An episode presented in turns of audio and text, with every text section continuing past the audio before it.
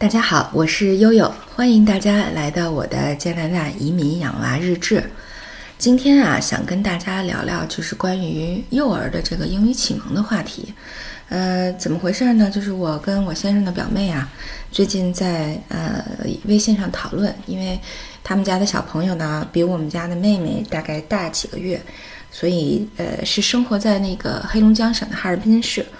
所以，呃，就一直最近在找一些这个英文的英语的早教机构，所以他就看了几家，然后他就说，哎，到底是哪种模式比较好？比如说，就比较火的概念，什么进入式的呀，啊，什么这个，嗯，分级阅读啊，然后呃，等等等等，然后也说了几个机构哈，他去踩点儿的。还有呢，他就问说说现在有一种呃英语课的形式，采用的是美国学前英语的模式，叫 K 十二。说这个模式他觉得还不错。后来我就说，我说其实 K 十二不是一个英语的学习模式，其实那个 K 是指的是 Kindergarten，是幼儿园；十二指的是十二年级，就 K 到十二其实是这边的一个。嗯，可以说是学制，所以我理解，如果国内有某一个英语机构，它推一个概念，说我们是 K 到十二，那么可能它就是严格按照，就是咱们那天在这个幼儿园开放日的时候也说过哈，就是可能不同年级它会有不同的 plan 学习的 plan，那你要达到不同的目标，那可能是按照这个，我理解啊，是按照这个这个每家的这个学制啊，包括这个学习的这个大纲啊来设计课程的，我理解是这样。然后呢，呃，因为悠悠经历过，就是两个孩子都需要在三四岁这个年纪，呃，进入全英文的这种学习环境。因为老大是四岁半，我带到英国的，嗯，因为英国呢是一个早教的教育概念，所以说，只要小朋友在。嗯，四岁以后的第一个九月能赶得上的话，就可以进入到这个公立的小学。呃，他们不叫幼儿园，他们叫 preschool，只有一年，有点像学前班的形式啊。然后就是 year one、year two。那加拿大这边呢，是只要你自然年满了四岁啊，就可以上这个呃这个这个呃公立学校的幼儿园了。那他的幼儿园不同于英国的学前班，他的幼儿园是两年，分别叫 JK 和 SK。呃，所谓这个 K 就是这么来的嘛，呃，幼儿园的意思。JK 是 Junior Kindergarten，就是小班；SK 是 Senior Kindergarten，是大班。所以这边呢，主要是呃呃，这个 K 其实是两个 K，然后才进入到 Grade One、Grade Two，一直到 Grade Twelve，一直到十二年级。呃，所以其实，在加拿大这边的学制呢，呃，准确的来讲是从四岁开始的，所以它应该是一个这个十四年的概念，而英国是十三年。对，呃，然后呢，就是，呃，在哥哥去英国之前，呃，因为我就总担心说他上幼儿园别什么都不知道哈，怎么吃饭饿了怎么上厕所都不知道，所以我当时在去之前的八个月，我给他报了一个就是，呃，就是国际连锁的那种，嗯，英文的教呃英文的早教机构。所以呢，就是他一一般是一周上了两次课啊，这样的情况去的。呃，说句实话，反正因为男孩和女孩哈，呃，再加上个体的差异，我是没看出来，呃，这个有多么大的帮助哈。可能对于小哥哥来说，呃，唯一的就是呃，会了一些儿歌呀，啊，掌握了一些这个基本的这个单呃。字母的概念，字母和这个 phonics 就是自自然拼读的概念，对，但是实际上我觉得他还是比较蒙圈的啊，主要还是以玩儿以乐呵为主，对，所以呢去了之后呢，更多的还是呃 preschool 的老师给了他很多的帮助，呃，就比如说，嗯，老师会给他做一串的这个呃单词卡，就每一个小纸片都作封好了，上面有图案有单词。就比如说他想去厕所哈，他就把他这一一串的小单词卡从裤子口袋里面拿出来，然后就拿出来这一张，这一张上其实画了一个马桶，然后底下写了个单词叫 toilet 马桶，厕所啊，然后他就把这张纸啊给他的老师生活老师看，啊，生活老师叫 Miss Stone 石头小姐啊，然后石头小姐就就呃跟他讲说，哎，奥斯卡这个叫 Can I go to toilet？啊，我我能不能去厕所？会教他一遍，他会说了之后，哎，老师就带他去厕所上厕所了，哎，所以呢，我觉得其实确实是你到了这种真实的生活环境里，逼着他不得不用的时候，嗯，你能看出来这个进步是非常快的啊，这是一个，还有一个就是当时他们班的班主任，那个给他安排了什么呢？就是他们班一共有二十二个小朋友哈，那呃每天有一个小孩儿具体负责奥斯卡，就是。负责跟他玩，带着他玩，所以呢，这样二二十多个人这么一轮，那正好就是一个月。那两个月以后，你会发现，哎，奥斯卡跟他们班的有两个小朋友，立刻就组成了一个小团伙，就到哪儿这仨小孩都在一起，啊，到哪儿都在一起。那么你当你真正的有这种小团伙以后，你会发现，哦，这小孩的英语那才是真正的突飞猛进，啊。但是呢，我据我的观察。呃，其实当他们真正的结成特别紧密的这种朋友关系以后，我就发现，其实小孩玩之间是不需要语言的，啊，就是你你肢体语言，你给我一下，我给你一下，或者眼神或者简单的单词，哎，他们就能很好的玩在一起。当然，这个是对于这个低龄的幼儿来说哈，高龄的他可能，比如大到了小学以后，他可能会有一些 topic，有一些话题。那如果你英语不好的话，可能跟不上，那就是另外一个一个话题了。但是对于幼儿园的幼儿来说，嗯，其实呢，嗯，大家可以不必的。有有很多听友说，哎，我们孩子，呃，会不会到了这种环境里面，没有办法跟上？其实无所谓。其实，嗯，玩的这种欲望和生活很好的生存下去的这种欲望。嗯，其实是让他们的英语发展最快的一种动力。所以，其实我觉得对于幼儿来说，特别好的就是一个就是给他们一个英文的环境啊。无论你是就是比如到国外参加夏令营啊，还有这种进入式的英文环境的幼儿园，哎，其实可能这种是最快的。对，然后呢，呃，另外我就咱们就说说妹妹现在，因为妹妹是当下正在发生的哈，特这个一手的信息、一手的感知都是特别热乎的。对，然后呃，妹妹是我们，我们为了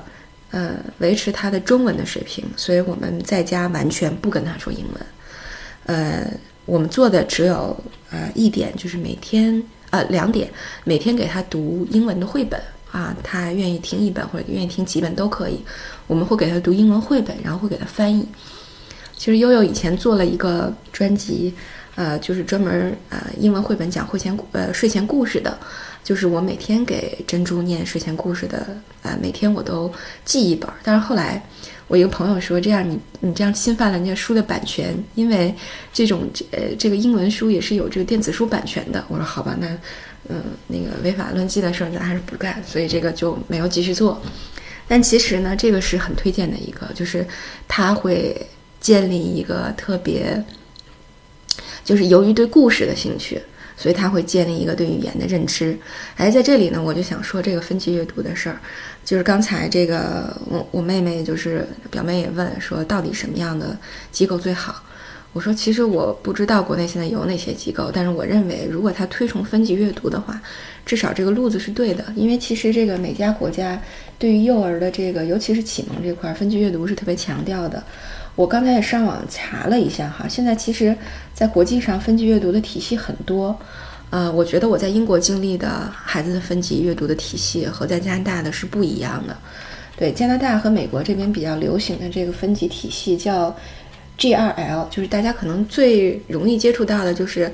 呃，用的 app 和用的这个系统叫 Kids A to Z，就是他把这个呃阅读的这个书啊。就现有的这些书分成了 A to Z 二十六个级别，那如果你是 A 级，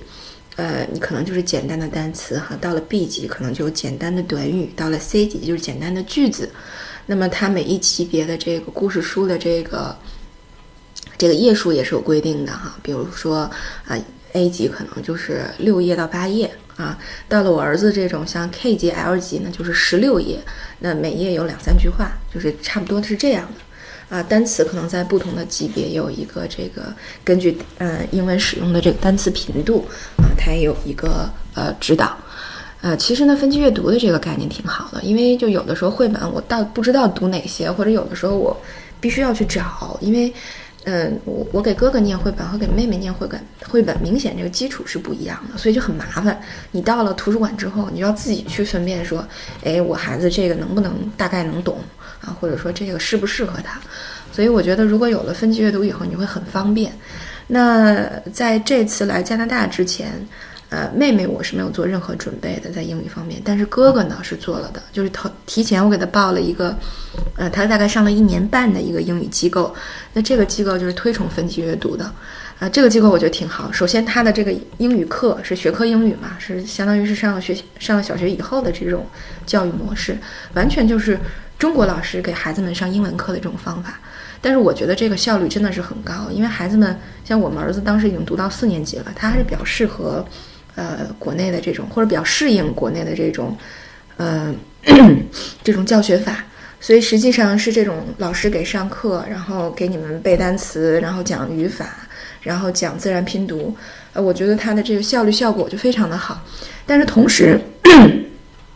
他给大家留的作业呢，是在他的 Kids A to Z 的分级系统里面，那给你读不同级别的读物啊，那要求你每周要去完成两到三个读物和相关的练习。那么到了加拿大以后，我就发现哦，这两个系统完全是一样的，所以呢，直接呃，像我们老大可能呃一级之前的那些读物就都不用读了，因为他已经读过了啊，所以就主要是。呃，这个相应级别之后的啊，以前可能是一周完成两到三个图，现在是每天完成一个图，就是一一个绘本啊，一个一个一本书，所以实际上这个嗯来了以后，实际上就是呃密度和频度呃难度啊难度稍微有升级，密度频度加大，哎，所以其实对孩子的过渡来说是非常好的啊，嗯呃就是如果大家笨寻思一下。也可以想啊，就我们在自己学习母语的时候，呃，我们是怎么阅读的？我们是怎么学会的？一方面是听，对吧？我们在幼小的时候听，那可能听的是儿歌，对吧？听的是故事，所以这就是为什么绘本很重要。啊，那对于像妹妹这样的小童来说，她刚上幼儿园，那我们能给她的帮助，一方面是读绘本，另外一方面呢，就是通过就各种比较鲜活的方式让她去接触英语。哎，这里面我就想推荐一个，就是妹妹特别爱看的，我我回国之后发现，呃，那个优酷上也可以看，叫 Coco Melon Song，C O C O，Melon 就是西瓜的那个 Melon，M E L O N，然后 S O N G，Coco Melon Song，它是把所有的那个。嗯，这个英美国家就英文英语环境的这种，reason 就儿歌呀，它都它都给这个做成串烧的了，差不多半个小时一集，呃，什么什么 shark 嘟嘟嘟嘟 shark 呀，什么呃各种各样的歌，而且它会根据季度，就比如你到了圣诞节，那它会做一个圣诞歌曲的一个串烧的一个节目，所以其实这个。这个小朋友蛮喜欢的，而且后动画做的还是不错。他是一家人啊，一家人爸爸妈妈，然后三个孩子，然后呢，可能有的时候还会有一些小动物，那么去串演这个不同的儿歌。所以还是你你看，虽然说儿歌是割裂的，但是故事情节呢又是连续的，呃，所以其实小朋友是非常喜欢。呃，然后呢，还有就是现在妹妹也看，原来小的时候哥哥在英国也看，就是 BBC 出了一个特别好的，嗯，就是认识字母。还有自然拼读的一个呃动画片，叫 Alpha Blocks，它是每一个字母都是一个小方块。这个动画片啊是二十六个主人公，就是二十六个 A to Z 的英文字母。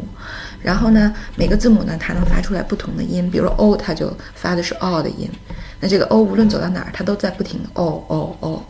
然后它当遇当它遇到其他的小伙伴的时候，他们把手一拉起来，就组合成了一个呃。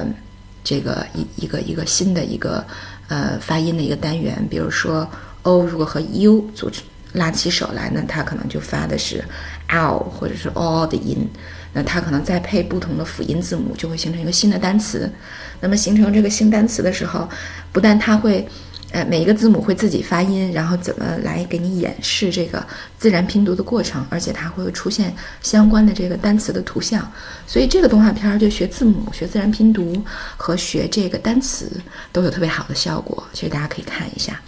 对，所以这个是我认为在呃这个英语国家里做，就是咱们这种把英语作为第二第二语言的小朋友啊去启蒙的一个一点感受。好，那今天就到这里，谢谢大家。